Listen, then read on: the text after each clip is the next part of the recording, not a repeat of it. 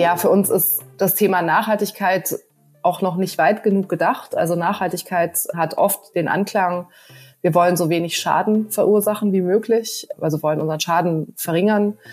Und das reicht einfach nicht mehr. Also wir können nicht den Schaden verringern und versuchen, Dinge auf dem Status quo zu halten, weil das einfach in der Situation, in der wir uns befinden, nicht mehr genug ist. Und unser Vorbild ist dann eher zu sagen, okay, wie funktioniert denn zum Beispiel ein gutes Ökosystem? Ein Ökosystem schafft auch immer wieder neue Grundlagen, also hat immer einen erneuernden, einen regenerativen Aspekt. Und das versuchen wir zu übersetzen eigentlich auf jeden Unternehmensbereich. Erfolgsbilanz, der Sparkassen-Podcast für und mit Unternehmerinnen und Unternehmern. Schauen Sie doch gerade mal an sich herunter und werfen Sie einen Blick auf Ihre Schuhe. Sind die wirklich bequem? Und fühlen Sie sich damit wirklich genauso wohl, als würden Sie barfuß über eine Wiese laufen? Und was stecken da eigentlich für Materialien drin? Leder, Plastik? Ja, wie nachhaltig sind die wohl? Das sind Fragen, mit denen sich unser heutiges Unternehmen beschäftigt. Denn die Kinder der Unternehmensgründerin liefen jahrelang nur barfuß herum. Und dann kamen sie nach Deutschland. Überall harte Straßen und Wege, oft nass und kalt, also mussten Schuhe her. Aber die richtigen gab's nicht wenn man nicht alles selber macht. Das ist in Kurzform die Geschichte, wie die Firma Wildlingschuhs entstanden ist. Und damit herzlich willkommen zu einer neuen Folge unseres Podcasts.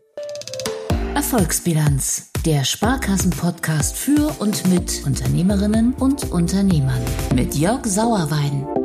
Ist Ihnen eigentlich bewusst, was Ihre Füße so im Laufe Ihres Lebens leisten?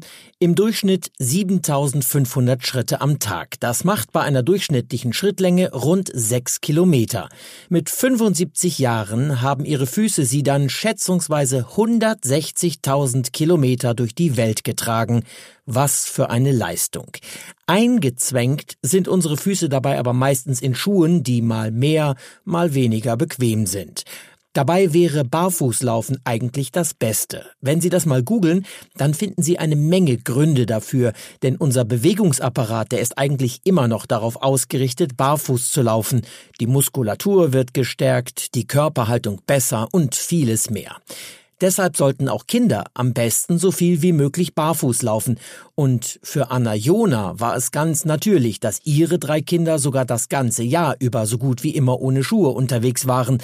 Allerdings sind ihre Kinder in den ersten Jahren auch in Israel aufgewachsen, denn dort hatte Anna während ihres Studiums ihren Mann kennengelernt. In der Wärme und dann noch auf dem Land in der Nähe von Haifa, da war das kein Problem für die Kinder ohne Schuhe. Und die Kinder sind tatsächlich die ersten Lebensjahre fast ausschließlich barfuß gelaufen. Und das war super schön zu sehen, wie die sich bewegt haben einfach. Also wie selbstsicher die auch waren, einfach durch diesen direkten Bodenkontakt und das Feedback. Und dann sind wir 2013 nach Deutschland gezogen und der erste Winter kam und es war irgendwie klar, so, das, das geht nicht weiter mit dem Barfußlaufen. Aber alle Schuhe, die wir den Kindern angeboten haben, wollten die nicht anziehen. Also es war ganz klar, Sie möchten das nicht tragen, es gefällt ihnen nicht, dass das, das neue Gefühl, sie bewegen sich auch auf einmal ganz anders. Und im Laufe der Zeit entstand die Idee, dann machen wir eben selbst einen Schuh für unsere Kinder. Damit könnte man ja vielleicht sogar auch noch ein bisschen Geld verdienen. Denn als das Ehepaar aus privaten Gründen von Israel nach Deutschland gekommen war, da hatten die beiden erstmal keinen richtigen Plan, wie sie ihren Lebensunterhalt bestreiten sollten. Ja, also wir hatten tatsächlich gar keine Idee, wie wir unser Geld verdienen wollten. Wir hatten in Israel ein Fitnessstudio, also mein Mann ist ähm, Sporttherapeut und das konnten wir natürlich nicht mitnehmen. Das heißt, ähm, das haben wir verkauft in Israel und sind dann hier in Deutschland gelandet und tatsächlich auch so beschäftigt gewesen mit dem Abbruch unseres Lebens da vor Ort, weil die Entscheidung relativ spontan gefallen ist umzuziehen und zwar so noch, dass ähm, unsere älteste Tochter hier auch noch ein Jahr in den Kindergarten gehen kann, um auch ne, auf die, die Sprache nochmal zu verbessern. Das heißt, wir waren so beschäftigt damit, unser Leben dort abzubrechen, dass wir uns eigentlich erst Gedanken gemacht haben darüber, was jetzt der nächste Schritt sein könnte, als wir hier gelandet sind. Von der Idee Schuhe für die eigenen und auch andere Kinder zu produzieren, bis zum fertigen Schuh war es allerdings ein sehr steiniger Weg. Heute hat Wildling Shoes schon knapp 250 Mitarbeiter. Das Unternehmen wurde 2021 mit dem Deutschen Gründerpreis ausgezeichnet und gerade erst Ende des vergangenen Jahres bekamen die Wildlinge den renommierten Deutschen Nachhaltigkeitspreis in der Kategorie Lieferketten. Rückwirkend betrachtet ist die rasante Entwicklung auch für die Gründerin und Geschäftsführerin Anna Jona immer noch verblüffend. Denn sie gibt zu, von Schuhen hatten wir erstmal wirklich überhaupt keine Ahnung. Gleichzeitig war das auch unser größter Vorteil, glaube ich, weil eben dadurch, dass wir keine Ahnung davon hatten, wussten wir auch nicht, was eigentlich nicht geht oder was eigentlich so nicht gemacht wird. Das heißt, wir haben Dinge ausprobiert, die man wahrscheinlich mit mehr Wissen so nicht angegangen wäre. Und dazu muss man sagen, dass mein Mann sehr, sehr stur sein kann und ein Dickkopf sein kann. Und er hat sich einfach nichts davon abbringen lassen. Also wir sind davon ausgegangen zu sagen, wie muss sich das hinterher anfühlen? Also wie soll sich dieser Schuh am Fuß anfühlen? Also eher vielleicht wie ein Handschuh als jetzt ein, ein fester Schuh. Und was sind dann zum Beispiel die richtigen Materialien, mit denen wir ähm, das umsetzen können? Nur sei man da im Schuhbereich erstmal gar nicht fündig geworden und habe in anderen Bereichen suchen müssen. Und dann mussten die Textilien angepasst werden, um das gewünschte Gefühl entstehen zu lassen. Sie seien viele Wege gegangen, die untypisch waren, und natürlich lief gerade am Anfang vieles nicht rund. Das war ein langer Prozess, also wir haben anderthalb bis zwei Jahre gebraucht dafür. Und es war auch ein Prozess, der von einigen Frustrationen begleitet war. Also das war so dieses, es kommt eine Sendung aus Portugal mit dem nächsten Prototyp und große Spannung und man macht das Paket auf und dann sinkt die Stimmung in den Keller, weil das wieder ganz anders ist, als man sich es eigentlich vorgestellt hat. Gleichzeitig konnten die Gründer die Zeit aber auch gut nutzen, um zum Beispiel einen Businessplan zu schreiben oder an den ersten Gründerkredit zu kommen. Und auch die Marke wurde in dieser Phase bereits aufgebaut, inklusive einer Community mit Interessen an den Schuhen, die es noch gar nicht gab. Nachhaltigkeit habe von Anfang an eine große Rolle gespielt, erinnert sich Anna Jona. Allerdings sei ihnen auch bewusst gewesen, dass man nicht gleich alles richtig machen könne. Textilien aus zertifiziertem Bioanbau seien ihnen zum Beispiel wichtig gewesen, nur sei selbst das damals in der Schuhbranche nicht so leicht gewesen. Bei ihren Produzenten, da hätten sie quasi von Null anfangen müssen. Also wenn ich in, in Portugal gesagt habe, wir hätten gern Bio, dann haben die gesagt, ja, ist Baumwolle, ist doch Bio, so, ist, ist doch eine Pflanze, was wollt ihr denn? Das heißt, wir mussten da von Anfang an das wirklich selbst mit aufbauen. Das hat uns aber auch ermöglicht, von Anfang an eben sehr, sehr viel Transparenz zu bekommen. Also normalerweise gehe ich hin zu einem Schuhproduzenten und sage dem, ich hätte gern diesen Schuh in, in der und der Farbe, so soll's aussehen, mach mir den, was kostet das? Und dann geht der Schuhproduzent hin und kauft eben alle Materialien ein, die er dazu braucht. Und wir haben von Anfang an gesagt, das, das macht für uns keinen Sinn. Also erstens wissen wir dann nicht ganz genau, was drin ist und haben einfach diese Transparenz nicht. Und zweitens, also haben die gar keine Quellen, um jetzt die Materialien einzusetzen. Die haben gar keinen Zugang zu diesen Materialien. Das heißt, wir haben von Anfang an den kompletten Materialeinkauf selbst gemacht. Und das war natürlich dann ein super Sprungbrett im Nachgang, um einfach daran dann anzuknüpfen und das immer weiter zu optimieren. Wir sind noch ganz am Anfang unserer Reise zu einem regenerativ wirkenden Unternehmen, wird Anna Jona auf der Webseite von Wildling Shoes zitiert. Diese Reise, die schließt ein, dass auch Fehler gemacht würden, heißt es dann weiter, denn wer auf Perfektion warte, der mache vielleicht nie den ersten Schritt. So haben die Gründer bei den Materialien gerade am Anfang auch viel ausprobiert, einige Fehlschläge inklusive. Inzwischen aber wissen sie schon sehr genau, womit sie arbeiten können und was möglichst nachhaltig ist. Unsere Schuhe sind in erster Linie aus Naturfasern. Also das heißt, überall da, wo wir, wo wir eine Naturfaser einsetzen können, tun wir das. Das sind Fasern wie Baumwolle oder auch mal eine recycelte Baumwolle, ähm, sehr viel im Winter auch. Hanf, Leinen, also all das, was man auch regional oder europäisch anbauen kann, vor allen Dingen. Und der Grund dafür ist, dass diese Naturfasern häufig den Kunstfasern total überlegen sind. Zum Beispiel in solchen Themen wie einfach das Fußklima. Also eine Naturfaser fühlt sich meist sehr viel angenehmer an auf der Haut als eben eine Kunstfaser, kann sehr viel besseres Fußklima schaffen. Und wir suchen da eben entsprechend die Materialien aus, die für den Einsatz dann am besten geeignet sind. Im Winter geht es darum, mit wärmenden Fasern zu arbeiten, in denen man möglichst wenig schwitzen soll. Im Sommer können das auch ganz andere Materialien sein. Im Sommer nutzen wir zum Beispiel sowas wie Papier, ähm, weil das einfach das, das luftigste, ähm, leichteste Material ist, was wir finden können. Und das natürlich auch wieder basierend auf einer, auf einer Pflanzenfaser. Schuhe aus Papier oder Baumwolle, wer das hört, könnte durchaus einige Fragezeichen über dem Kopf schweben haben. Im Gegensatz zu Leder oder strapazierfähigen Kunstfasern klingt das erstmal vielleicht nicht gerade nach einem Schuh, der allzu lange halten kann. Ich kann erstmal den, den Zweifel oder die Fragezeichen kann ich nachvollziehen. Ähm, gleichzeitig ist es aber tatsächlich äh, einfach eine Qualitätsfrage. Deswegen haben wir damals gesagt, also das, was in der, in der Schuhbranche so üblich ist, so das günstigste und gleichzeitig das haltbarste Material, davon nehmen wir Abstand und wir versuchen unsere eigenen Materialien einzusetzen und achten da aber natürlich auch auf ähm, Langlebigkeit. Die Materialien seien inzwischen nicht nur alle genau darauf getestet. Inzwischen bietet Wildling auch an, jeden Schuh zu reparieren. Nicht nur innerhalb der Gewährleistung ganz in einem nachhaltigen Sinne. Auch danach sollen die Schuhe in Zukunft general überholt werden können, damit sie nicht einfach auf dem Müll landen müssen. Wenn es um die Nachhaltigkeit geht, dann sind allerdings nicht nur die Materialien oder die Herstellung ein zentrales Thema, sondern auch der Verkauf. Die Schuhe von Wildling werden ausschließlich online und das auch nur im Direktvertrieb über den eigenen Internetshop verkauft. Und das aus gutem Grund, sagt Anna Jona. Denn ein großes Problem beim Onlinehandel sind unter anderem die Schuhe, die gekauft und anschließend wieder zurückgeschickt werden. Retourenquoten von 60 bis 70 Prozent bei Händlern, die viele verschiedene Schuhe von unterschiedlichen Herstellern anbieten, sind durchaus üblich. Bei Wildling kommen deutlich weniger als ein Fünftel der Bestellungen wieder zurück, erklärt Jona. Also einmal sind wir als Marke natürlich in sich stimmig. Also das ist anders, wenn ich jetzt ein Händler bin, der 20 verschiedene Marken anbietet, dann habe ich allein in diesen Schuhen, die ich da anbiete, schon sehr unterschiedliche Inhalte. Ja, also dann hat der eine Schuh mit 39 eine andere Innenlänge als der andere Schuh mit 39. Das heißt, ich müsste dann schon wissen, welche Größe ich generell normalerweise eventuell bei dieser oder jener Marke habe. Das heißt, Menschen, die bei uns dann schon mal gekauft haben, können natürlich beim nächsten Mal sehr gut wissen, welche Größe sie jetzt bestellen. Das heißt, wir, wir versuchen schon darauf zu achten, dass die Schuhe in sich immer eine, eine sehr ähnliche Länge haben.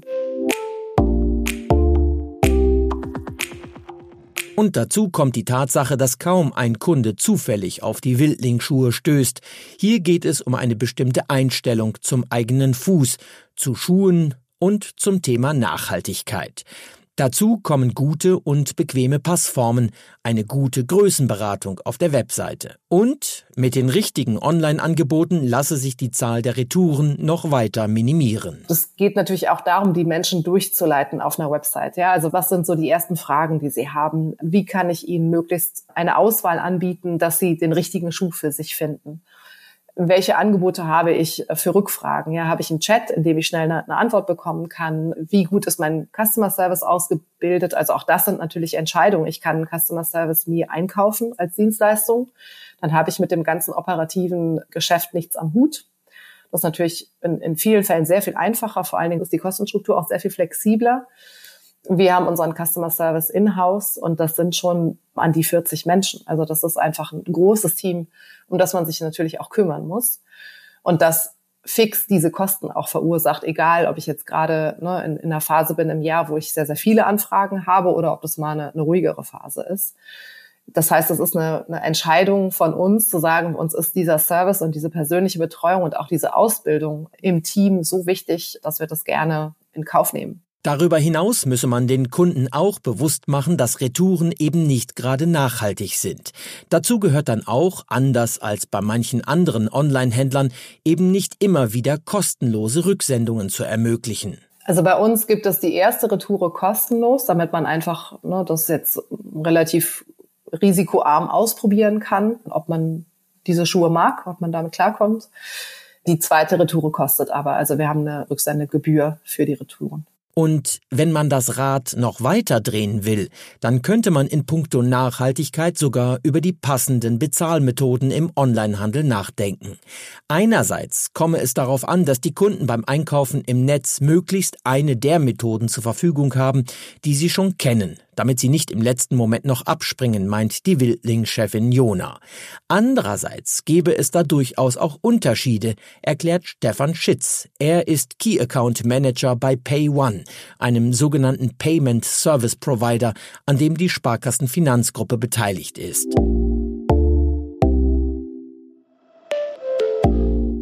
PayOne wickelt Zahlungen sowohl im E-Commerce als auch in Geschäften vor Ort ab, zum Beispiel mit entsprechenden Kassenterminals.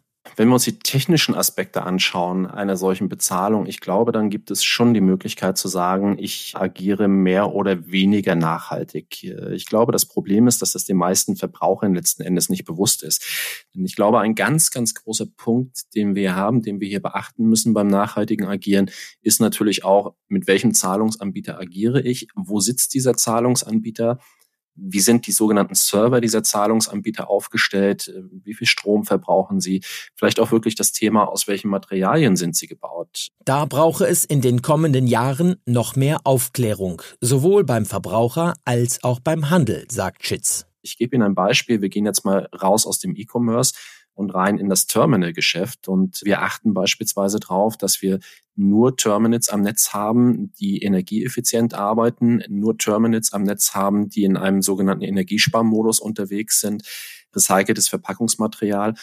Und um jetzt den Schwenk wieder zum E-Commerce zu bekommen, ist es letzten Endes so, je mehr Server ich, ich überquere, je mehr Daten angefragt werden, je mehr Prüfungen im Hintergrund stattfinden, äh, umso mehr verbrauche ich natürlich auch Strom. Und das geht natürlich auch wieder auf das Thema Nachhaltigkeit.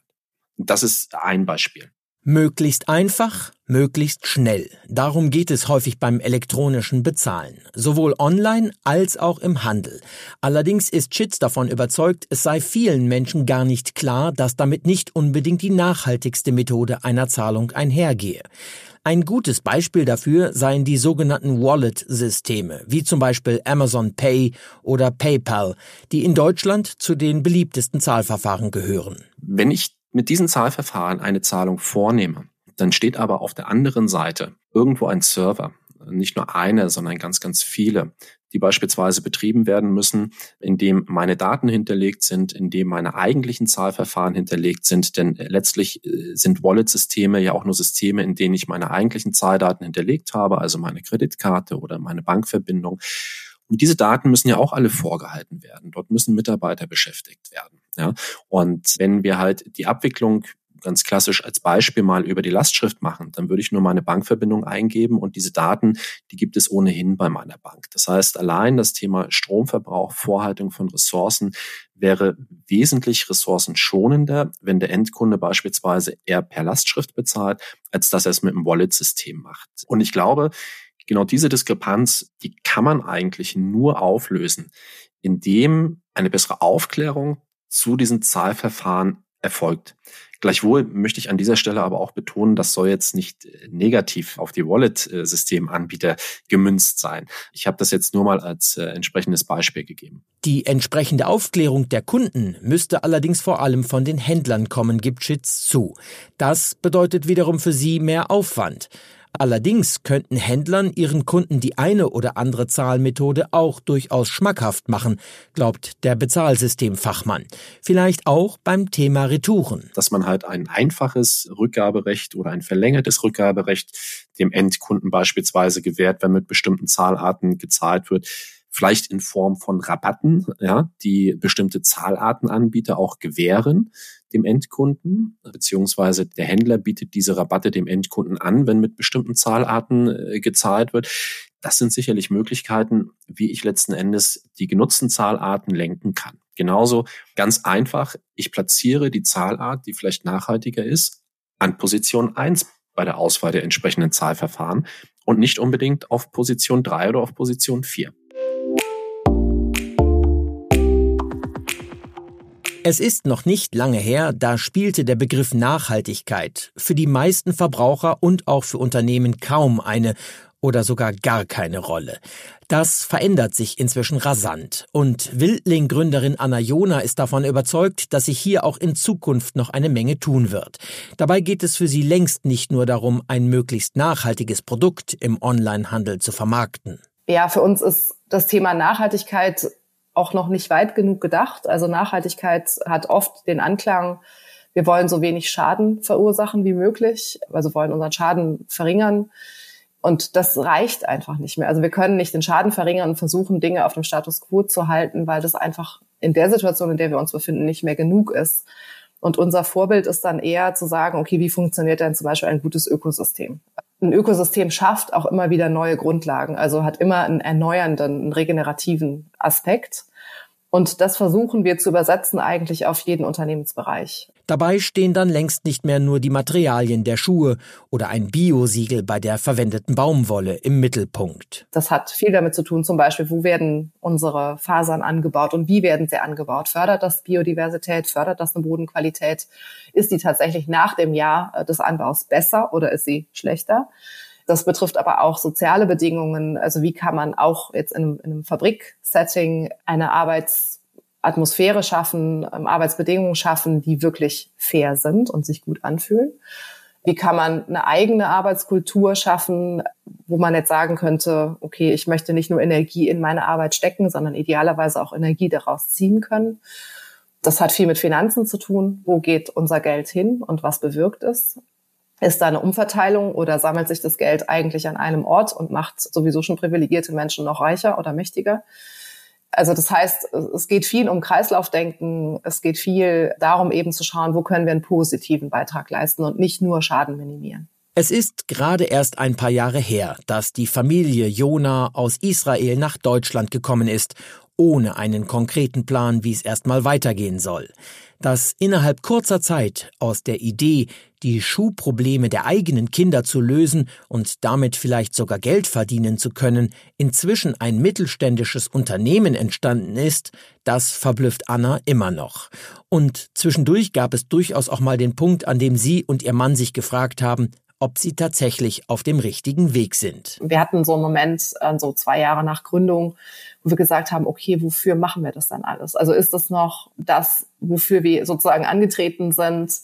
Und auch welche Verantwortung kommt damit eigentlich? Also welche Verantwortung kommt mit einem großen Team und welche Verantwortung kommt auch mit einem immer größer werdenden Impact, den man natürlich hat? Und wie können wir dieser Verantwortung gerecht werden. Und da hat es nochmal wirklich eine Justierung gegeben, dessen zu sagen, okay, wenn unser Ziel am Anfang eindeutig war, wir möchten dieses Produkt gut hinbekommen und auf den Markt bekommen, wir möchten mit diesem Produkt ein Problem lösen, dann sind eben noch viele weitere Aspekte hinzugekommen, um zu sagen, wir möchten mit dieser Unternehmung, wir möchten mit unserer wirtschaftlichen Tätigkeit eben auch weitere Probleme lösen. Also wir möchten Teil irgendwie der Lösung sein, wir möchten gemeinsam mit anderen Lösungen finden, wie wir eben jetzt wirklich den großen Krisen unserer Generation begegnen können. Manchmal allerdings löst man Probleme an der einen Stelle und dann entstehen neue, muss die Wildling-Chefin schmunzelnd zugeben. Denn los ging ja alles mal mit der Frage, welche Schuhe ziehen wir unseren Kindern an, wenn sie doch die gängigen Schuhe aus dem Laden um die Ecke nicht tragen wollen. Heute sind aus den Kindern inzwischen Jugendliche geworden, in einem Alter, in dem dann auch auf andere Dinge Wert gelegt wird und wo man gerne auch mal den einen oder anderen Modetrend mitgehen möchte. Ja, unsere Kinder sind tatsächlich, also deren Füße haben sich so entwickelt, dass sie zum Teil gar keine anderen Schuhe tragen können. Also das ist so ein bisschen so ein bisschen der Moment, wo man sich dann so ins Fäustchen lacht und sagt, naja gut, das habt ihr jetzt davon, dass ihr gesunde Füße habt. Jetzt passen euch die High Heels nicht oder die, was weiß ich was, die schicken Basketballschuhe. Ja, das ist so ein bisschen die, die Krux. Also ist unterschiedlich, mit wie viel Fassung das getragen wird, aber es bleibt ihnen zum Teil nichts anderes übrig.